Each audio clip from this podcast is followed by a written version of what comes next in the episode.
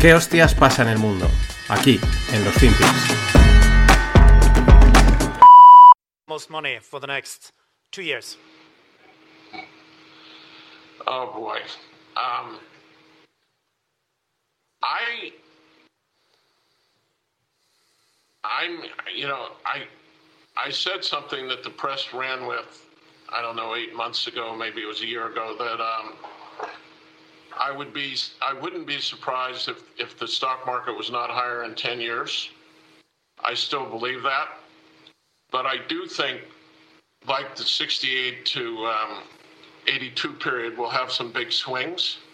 So I think the way to make money the next two years in the equity space is to be patient because I, I do think we have possibly some rough roads ahead. And I do think the central bank will respond in some crazy way that will give you a period like 70 to 72 where you can make money or 76 to 78 when you could have made a lot of money. Um, and also, for me at least, uh,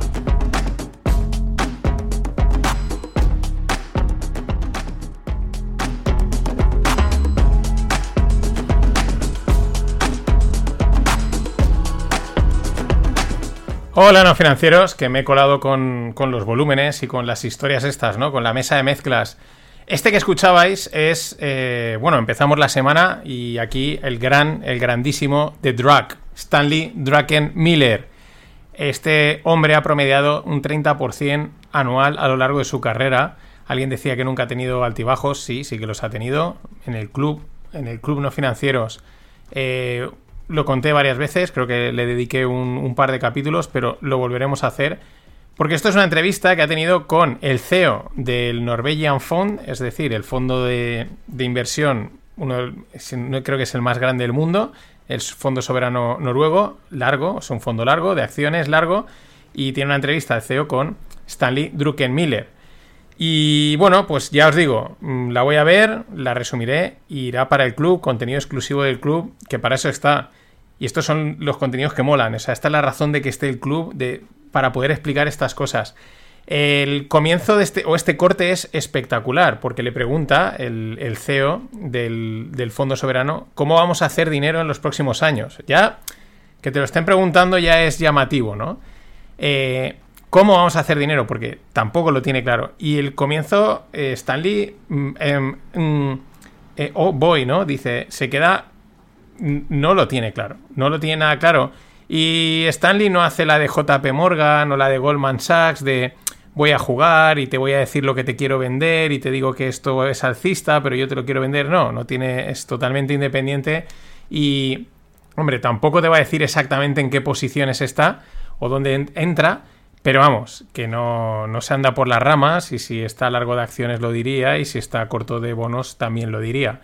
Y no dice nada de eso, dice que pues que él sigue pensando que igual tardamos 10 años en ver otra vez máximos, aunque es verdad que viendo el mercado americano estamos a un saltito, porque es la locura que hay, y que vienen pues eso, eh, carreteras, roads ahead bastante complicadas, dice que esto es bastante crazy, bastante loco, y que eh, también al final, que él esta es una película que no ha visto nunca. Esto ya lo dijo en una entrevista de hará unos 6-7 meses. Y lo bueno de esta es que será como la continuación, ¿no? Como que actualizará todo lo que comentaba en aquella, que ya te avanzo, pues que era algo muy parecido, que no lo veía claro y que, bueno, pues que había que estar un poco al tanto y tampoco tenía, tampoco acaba de confirmarse. Lo que sí que decía es que los datos para él a un, a un medio largo plazo de momento pintaban bastante mal a nivel económico, ¿no? Y a nivel de recesión y estas cosas. Y aquí lo único que dice es, pues, como reafirmarse en eso, pero casi con más dudas todavía, porque, claro, ya han pasado unos ocho meses desde esa entrevista, eh, creo que sí, seis, siete, ocho meses más o menos, él en, esa, en una de esas entrevistas que hizo como dos o tres, explicaba que cada, eh, pues los cambios o este tipo de subidas de tipos y todo este tipo de, de indicadores luego se acaban reflejando en los mercados y en la economía como entre 6 y 12 meses más tarde. Con lo cual, claro, hemos pasado los 6 meses o 8 o los que sean, estamos ahí y es lo que digo todos los días, la recesión que no llega, la cosa de momento parece que sí, los datos económicos son un poco raros y él pues se atiene a eso y hay que tenerle, en- o sea, yo creo que es un tío que hay que tenerle muy en serio porque, porque de esto sabe mucho y está desorientado. Mm, tien- Tiene su idea, las divisas, pero tampoco mm, no nos dice mucho más. Pero bueno, esto en detalle en el club. They know it. I know it. You know it. Everybody knows it. This is it. Pero para muestra un botón. Se supone que la reapertura en China eh, era buena para la economía, aunque pues algo inflacionaria, ¿no? Bueno, pues los datos que han salido del PMI manufacturero, que son como pues, un indicador de, la- de las manufacturas en China, eh, ha caído un 40 a 49,2 del 51,4. Es el más bajo desde diciembre del 2022. Mm, ya estamos otra vez. O sea, lo que se supone que China iba a ser, vale, pues es- estos abren y ya la cosa está clara y no van a ver esta de cal y la de arena, pues no, pues aquí la tienes. Aquí tienes la de cal y la de arena que llevo diciendo tanto tiempo, ¿no? Es como, vale, y ahora este dato, ¿por qué? O sea, ¿por qué el PMI manufacturero en China en abril cae? Y es el más bajo desde diciembre del 2022 eh, que es de hace nada, ¿no? Pero mm, ¿por qué si, es- si ha habido la reapertura? ¿no? La pues bueno, es que China, China dice. Pero vamos al tema que da título al capítulo de hoy, el First Republic Bank. La crisis bancaria sigue, aunque Jim Cramer, que ya sabéis que es el, el Bernardos americano, que todo lo que dice, pues como que pasa lo contrario, yo creo que ya ha dejado de perder efecto, porque ya ahora ya él dice muchas cosas y ya pues todo el mundo se lo toma de cachondeo, pero Jim Cramer dice que, que no, que ya la crisis bancaria se ha acabado con el fin de este segundo capítulo. El segundo capítulo es el de Fair Republic Bank. El primero fue el Silicon Valley Bank. Fair Republic fue el primero que también enseguida empezaron a atizarle, empezaron a decir, cuidado que este tiene problemas, salvó un poquito la papeleta, pero al final, la semana pasada, le fueron cascando día tras día, día tras día, y hasta que al final, pues, pues nada, al hoyo, ¿no? Eh, no ha movido mucho, la verdad es que este no ha metido nada de miedo en los mercados, porque quizás ya estaba descontadísimo. No, los mercados ni se han enterado, por así decirlo. Las noticias tampoco es que haya, haya copado demasiadas noticias. Eh, lo que se rumoreaba, pues lo que al final se ha cumplido. Se lo va a quedar JP Morgan, Jimmy Dimon, in Diamond We Trust. Ellos se van a quedar con todos los depósitos, incluido aquellos que están unsecured, ¿no? que no están asegurados, y algunos activos importantes. Lo de siempre, no está clara los, cuáles son los términos de la, de la venta, eh, pues bien, las implicaciones, los detallitos, que los detallitos aquí es donde está la chicha, ¿no? No, es que nos hemos quedado esto a un precio, imaginemos, ¿no? El típico un dólar la acción o algo así, o un dólar por el banco, porque claro, si tiene deudas o lo que sea, eh, bien, pero luego está la chicha, ¿no? La chicha que hay detrás. Pero bueno, que se lo queda JP Morgan como era de esperar o como se rumoreaba. También se hablaba de un, de, un- de PNB, PNC Bank, pero al final, pues Jamie Dimon, eh, su oferta va para adelante. ¿Qué es lo interesante en todo esto? Pues que había unos, un principal obstáculo en esta adquisición por parte de JP Morgan, que eran los 30 billions que le habían inyectado los grandes bancos a First Republic para que no quebrase. Le habían metido pasta para que no tuviese problemas. Entonces, claro, eh, esto hace que sea como, bueno, es que si rescatamos a este banco, estamos rescatando a los grandes porque le han metido pasta, ¿no? Es como, está, eh, sí, o sea, es como una jugarreta de estas, hay que darle siempre una vuelta, ¿no? De, ah, sí, sí, han rescatado a un pequeño ya, pero es que ya lo habían rescatado antes a los, grandes, ya lo habían rescatado, ya le habían metido pasta, por lo tanto, eh, pues si estás rescatando al pequeño, es que estás rescatando al grande, y estamos otra vez en la misma de siempre. Este es el tejemaneje. De todas maneras, al final, JP Morgan se lo queda. Ahora seguiremos viendo algunos detallitos más.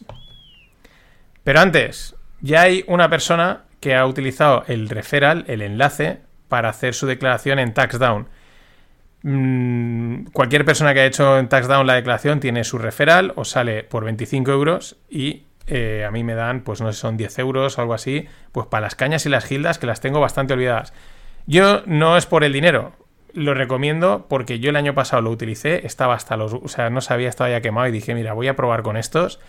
Eh, cogí el gratuito y al final dije, va, pago los 35, ya digo, si utilizáis mi referral son 25 y la verdad es que es todo entendible. Todo el proceso de hacer la maldita declaración de la, de la renta es entendible, que estás poniendo en cada cosa, que es lo que... O sea, la verdad, han cogido y han hecho la interfaz como Dios manda. Tenéis el enlace en las notas del episodio o en la newsletter. Probadlo, el gratuito por lo menos, y veréis cómo dentro de lo ya por lo menos no es tan desagradable hacer la maldita declaración de la renta. Y bueno, sigo con el tema JB Morgan y First Republic Bank. ¿Cuál era el otro obstáculo? Porque uno era ese, ¿no? Esa parte moral, pero moralidad en Wall Street, ¿sabes? Eh, no, ay, es que hemos rescatado y ahora dirán, sí, sí, o sea, vamos, por favor.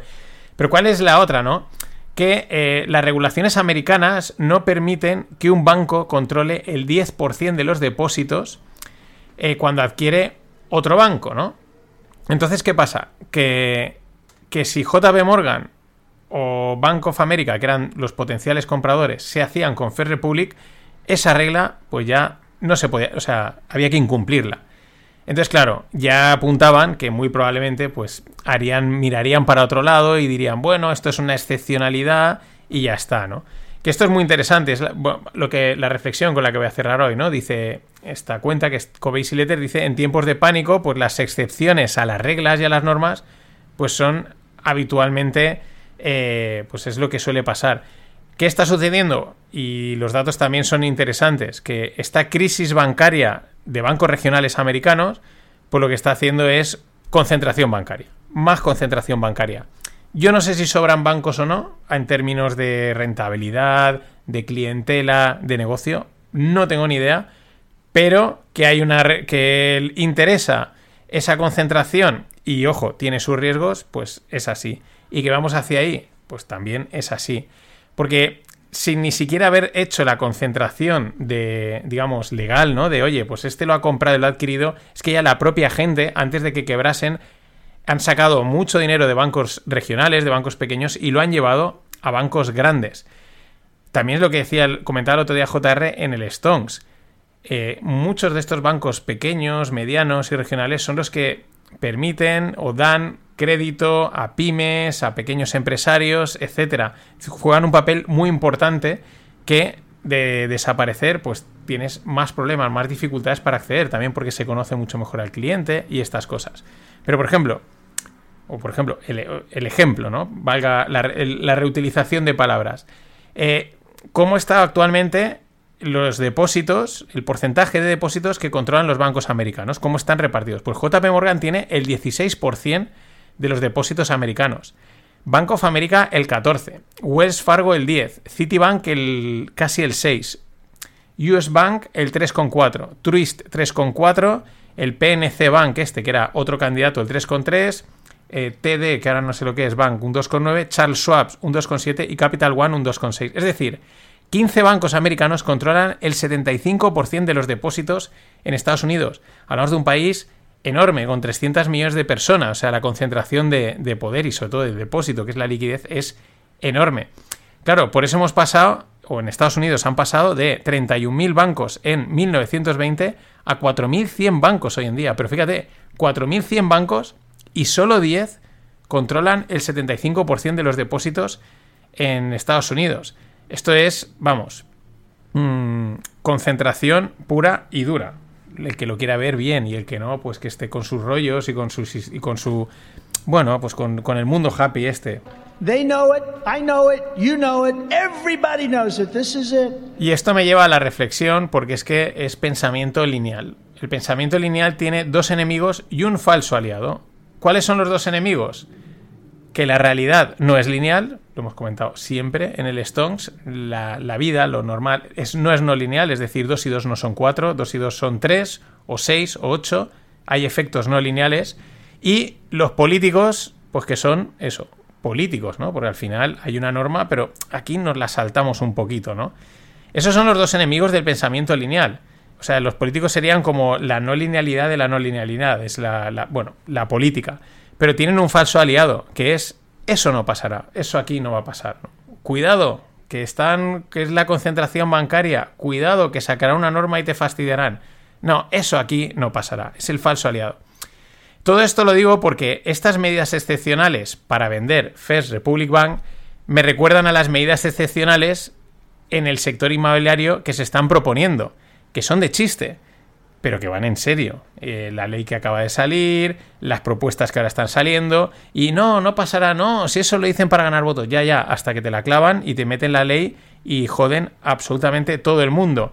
eh, pues eso, no linealidad y políticos. ¿Cuál es el resultado? Pues que todos los inversores inmobiliarios de Twitter y sus planes de independencia financiera, que en el último año habían florecido mucho, habían aparecido un montón de cuentas, de la inversión, tal, cursos, y todo el mundo de repente estaba centrado en ser inversor inmobiliario como si fuese algo al alcance cualquiera, ¿no? Tú ya decías, esto no puede durar mucho, algo tiene que pasar para que o sea, aquí hay una burbujita del contenido, ¿no? De, eh, sé inversor inmobiliario. Pues aquí lo tienes. Te sacan una ley de vivienda y unas propuestas que, mm, pues que hacen que todo salte por los aires, que tus planes eh, lineales de independencia financiera vía inversor inmobiliario salten absolutamente por los aires. Yo otro día veía una cuenta muy interesante y muy referente en este tema que decía, yo no esperaba que este tipo de leyes saliesen, ¿no? No daba por hecho. Pues es que eso no pasará. En fin, tampoco iba a ser todo malo. Que se limpie un poquito de, humo y de morralla y de, y de cháchara no está nada mal.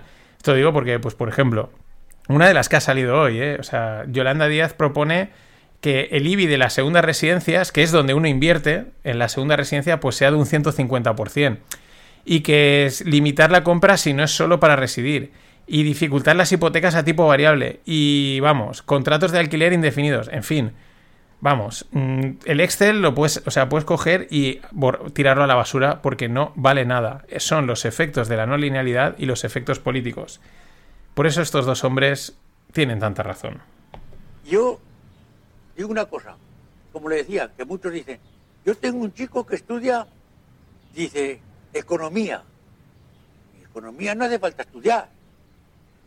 Eso es bien cierto, no hace falta estudiar. ¿Cómo que no? No hace falta. El hombre que gane cinco duros, que se gaste uno. Y ya está la economía.